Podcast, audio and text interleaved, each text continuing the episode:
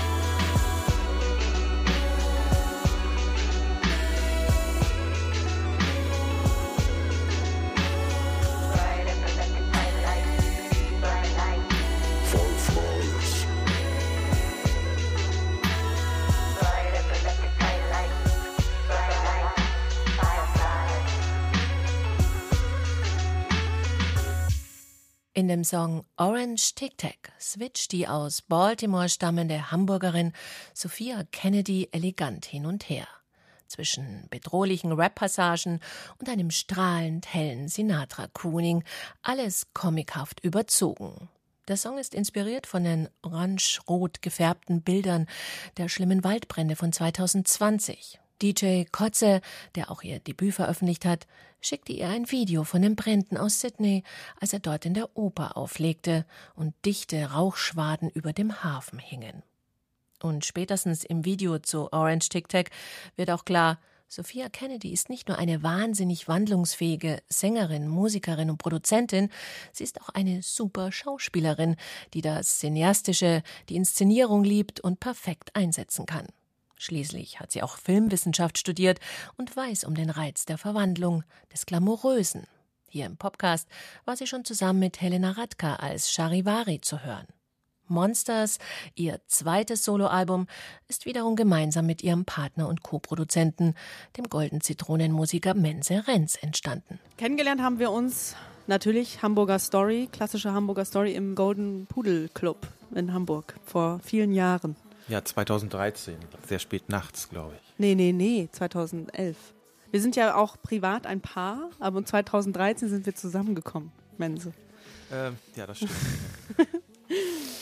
Egal, ja, altes Ehepaar. Also erstmal haben wir uns, glaube ich, schon so bewusst auch dagegen entschieden, weil das ja auch ähm, so ein gewisses Risiko ja auch birgt, wenn man so als Paar dann auch nochmal eng zusammen und dann auch nochmal Musik zusammen machen. Aber irgendwann, das weiß ich noch, da waren wir in Rom, Silvester, ähm, weil Mense da ein Konzert hätte haben sollen mit den Vögeln.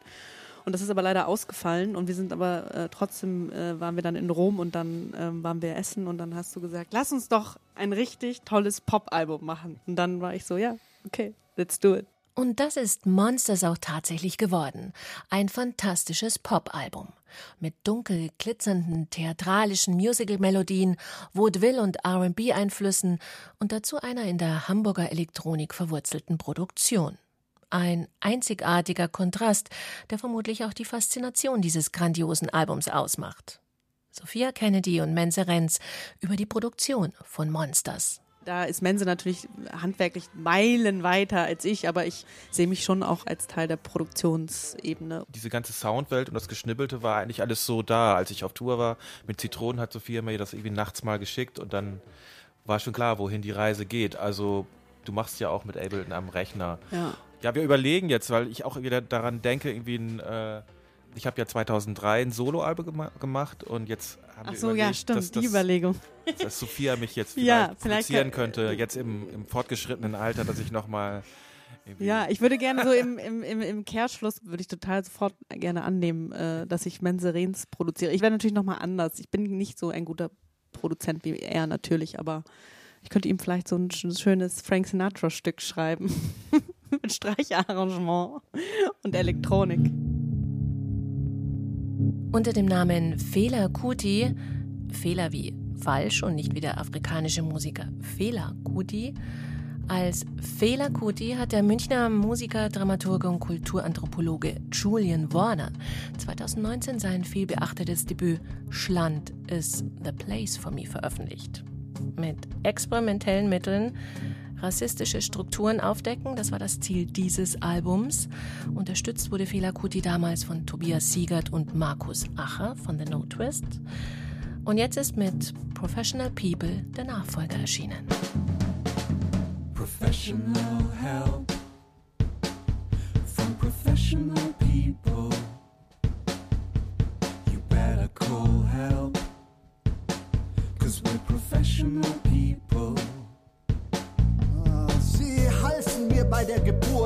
der Schule, auf dem Spielplatz, auf dem Friedhof beim Kiffen, als ich nicht mehr weiter wusste, als ich durch eine Prüfung fiel. Sie gaben mir einen Namen, ich höre auf diesen Namen. Sag deinen Namen, say your name. Professional help from professional people. You better call help, cause we're professional people. Heiße Fela Kuti, mein Name ist Fela Kuti. Schon mal gehört? Das ist der Name, den Sie mir gaben. Fela Kuti. Ich buchstabiere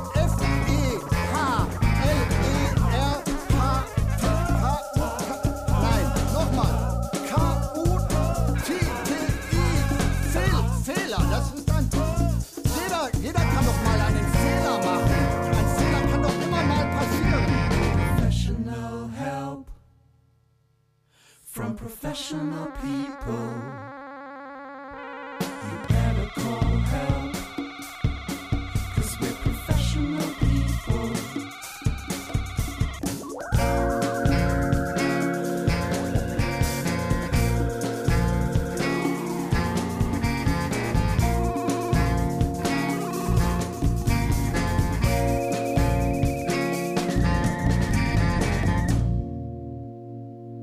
Auch Professional People ist wieder mit Hilfe von Tobias Siegert und etlichen Notfest-Mitgliedern entstanden.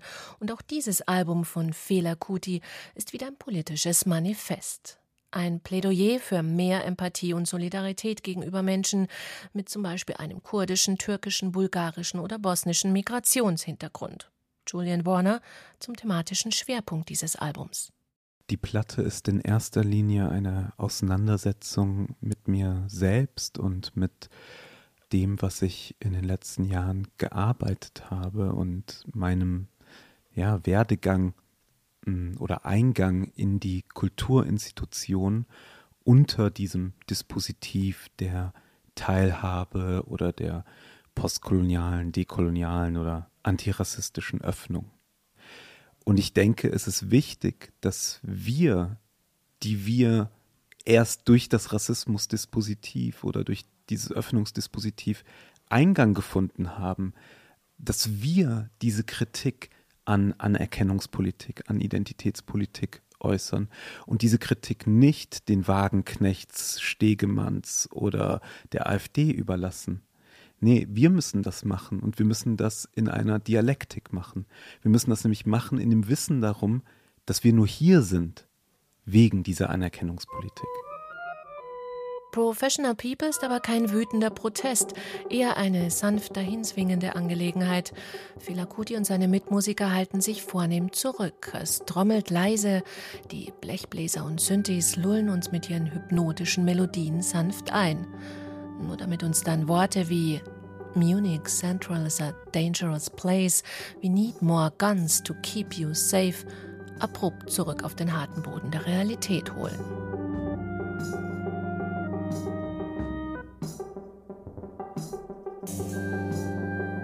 Etliche Songs auf Professional People sind größtenteils instrumental. Es groovt unaufgeregt cool. Schlagzeug, Percussion, Tuba, Trompete, Steelpan und Elektronik. Alle kennen sie Jazz und Krautrock und schätzen das Experiment. Dabei ist dann oft nur der Titel die Message, wie zum Beispiel im Fall des Stücks Soziokultur. Ich halte den Begriff der Soziokultur für die wahrscheinlich wichtigste kunst- und kulturpolitische Innovation der Nachkriegszeit. Und in diesem Sinne halte ich alle Institutionen, seien sie Jugendzentren, soziokulturelle Zentren, Bürgerhäusern, die nach einer Idee von Soziokultur funktionieren, für das wichtigste Kulturgut, das wir haben. Ich denke, die meisten popkulturellen, progressiven Innovationen wären ohne solche Institutionen undenkbar. Und deswegen ähm, finde ich es äh, falsch, wenn der Soziokultur dieser sozialdemokratische Mief anhängt. Das Stück heißt Soziokultur, weil es so ein Gedudel ist. so ein Gedudel, das aber dann ab und an fragt man sich so, ah, ist das jetzt arabisch oder was ist es da? Und es, es läuft so dahin. Und, ähm, und das ist für mich sinnbildlich für gute Soziokultur. Die ist nicht pro produktorientiert, ja, sondern die lässt den Raum, dass es erstmal einfach so dahin gehen darf. Und das ist in unserer jetzigen spätkapitalistischen ähm, Zeit ein ultra hohes Gut.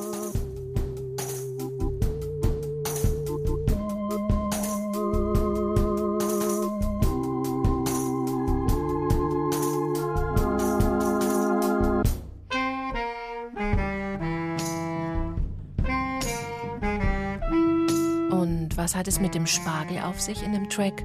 In every city, in every Aldi, the blood of my brothers and sisters taints your Spargel. Ich fand es äh, erschreckend ähm, oder fast ekelerregend, wie äh, während der Corona-Pandemie über die Spargelernte ähm, diskutiert wurde und wie dann plötzlich die, der Engpass an ErntehelferInnen unter dem Begriff der Solidarität verhandelt worden ist. Und da habe ich mich gefragt, wo ist dieser Begriff der Solidarität, wenn wir über die erbärmlichen Zustände dieser meist rumänischen oder allgemeiner osteuropäischen ErntehelferInnen sprechen? Wo ist die Solidarität, wenn wir über ihre Unterkünfte sprechen, wenn wir über ihre Verträge sprechen, ja, Knebelverträge, sklavenähnliche Verträge.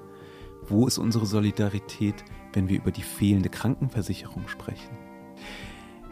Ich denke, was sich hier am Spargel zeigt, ist eine krasse Teilung einer europäischen Gesellschaft, nämlich eine Teilung in diejenigen, die den Spargel konsumieren und denjenigen, die den Spargel ernten.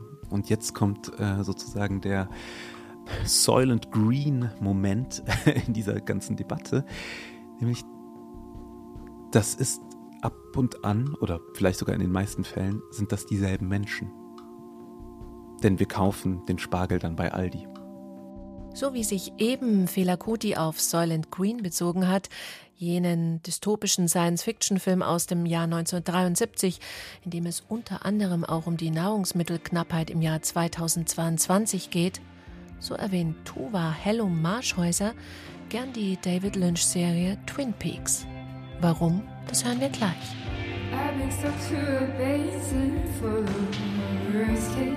I've been. Signs with warnings, everything is precarious. The ceiling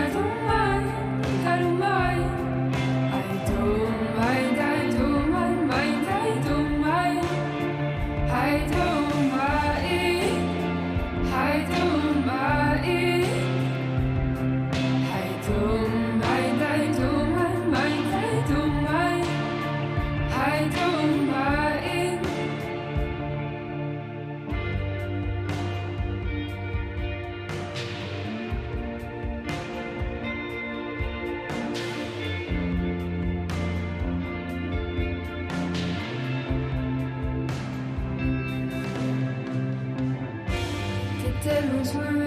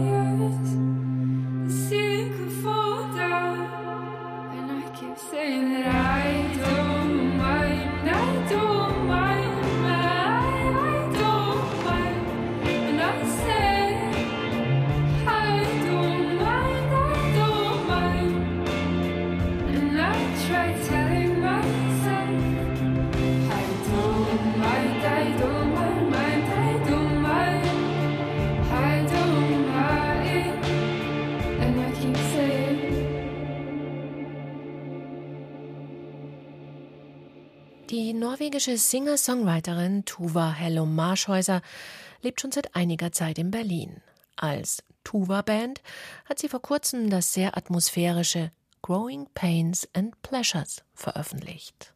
The album is about change, including personal changes which could maybe feel similar to the ones teenagers experience, which is called growing pains.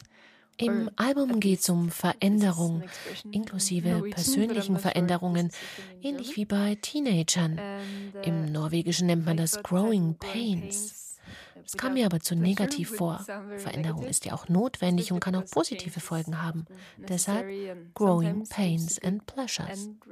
Und weil ich und meine Musik voller Kontraste sind und weil wir manchmal Dunkelheit brauchen, um das Helle zu sehen, erschien mir der Titel perfekt. I'm filled with contrasts and my music is filled with contrasts. And I really think we need some darkness from time to time to be able to see light and be really, really, really happy. So the title just seemed perfect. Auf Growing Pains and Pleasures macht Tuva Band elfenhaft schwebenden Folk mit leichtem Post-Rock-Einfluss. Ihre somnambulen, sehr emotionalen Songs verhandeln die Untiefen unserer Seelen, Streifen, Trennung, Einsamkeit und Isolation. So heißt auch einer der Songs, Post-Isolation. I wrote this song many months before Corona about the experiences I had each time I came out of my uh, cave or bedroom studio. Ich habe diesen Song viele Monate vor Corona geschrieben. Es geht um die Erfahrungen, das Gefühl, wenn ich aus meiner Höhle komme, aus meinem Bedroom-Studio, aus meiner selbstgewählten Isolation. Danach bin ich immer überwältigt, wieder unter Menschen zu sein. Die Folgen sind aber auch etwas Angst und Nervosität, wenn ich draußen bin. Und ich kam zu dem Schluss, dass es für mich nicht gut ist, zu lang isoliert zu sein. Da scheint irgendetwas in unserem Gehirn zu verändern. Nachdem ich mein Album fertig hatte, begann aber der Lockdown. Und ich war etwas enttäuscht, aber auch glücklich, ein neues Album machen zu können, etwas zu tun zu haben während des Lockdowns. Und ich habe wenigstens einige wenige Menschen während des Lockdowns getroffen. Das war wichtig für mich. So I was kind of disappointed, of course, like everyone else. But yeah, but then I also realized I should just make another album, and I'm happy I, I at least had something to do during lockdown. And I did meet a few people regularly, which was, I think, was important to me. Und was hat es nun mit der Twin Peaks Connection auf sich? Nun, auf dem neuen Tuva Band Album findet sich auch ein Song mit dem Titel Annie Blackburn, jenem Twin Peaks Charakter, der Marschhäuser ganz besonders fasziniert, mit dem sie sich sogar identifiziert. Ganz davon abgesehen, dass sich mit dem mysteriösen Twin Peaks Flair auch hervorragend der Style von Growing Pains and Pleasures beschreiben lässt. Im 150. Podcast vom Goethe-Institut und Bayern 2 Zündfunk kommen wir jetzt zu einem Musiker, der fast schon ebenso viele Bands am Start hatte. Jens Rachut.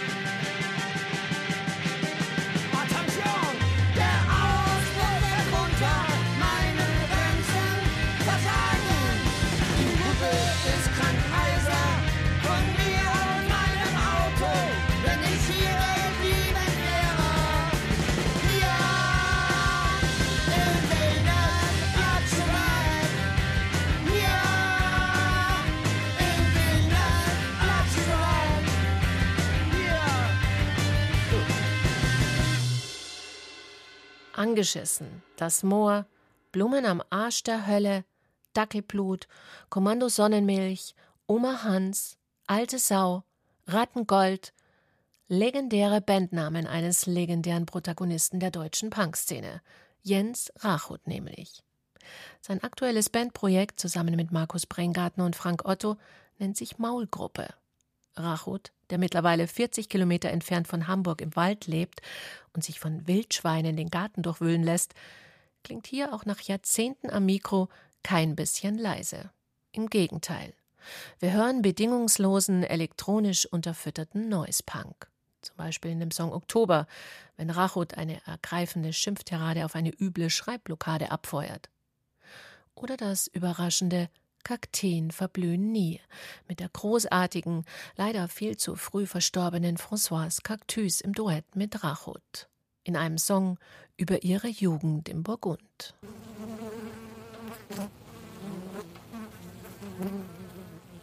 Wer mit dem Namen Stimming melancholisch warme Techno-Grooves verbindet, lernt mit Ludwig eine ganz neue Seite des Hamburgers kennen. Denn nach Alpe Lucia, dem Album, das in einer Hütte in den Dolomiten entstanden ist, geht Ludwig, benannt nach dem zweiten Namen seines zweiten Sohnes, noch einen Schritt weiter. Weg von der funktionellen Bassdrum, raus aus dem Club und hin zur fast schon klassisch wirkenden Elektronik. Ludwig ist ein sehr experimentelles Album, voller kleiner musikalischer Ideen, jazzy, verspielt, vertrackt und abwechslungsreich. Mit analogen Instrumenten, der Stimme von Balbina und, wie so oft bei Stimming, sehr signifikanten Field Recordings, wie zum Beispiel dem Summen von Bienen. Dafür hat er einen Tag lang ein Bienenvolk aufgenommen und in den Track The Hive eingebaut.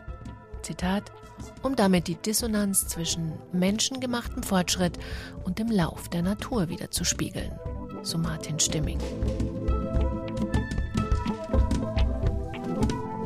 Mein Vater ist Imker. Daher hatte ich sozusagen Zugriff auf einen äh, sehr, sehr direkten Zugriff auf ein Bienenvolk. Dass wir ein Problem mit unserer Art zu leben haben, jetzt werde ich ja doch politisch, ist, glaube ich, den Leuten, die einigermaßen wachen Verstandes sind, sowieso klar. Und ja, wenn ich Bienen verwende und sie vor allen Dingen so prominent platziere, ist das natürlich ein Hinweis darauf, dass mir das bewusst ist, dass wir uns das bewusst machen müssen, dass wir uns verändern müssen. Und ich bin auch sehr zuversichtlich, dass das funktionieren wird.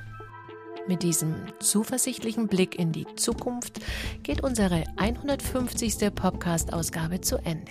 Angie Portmann sagt Ciao und freut sich auf den August mit Ralf Summer.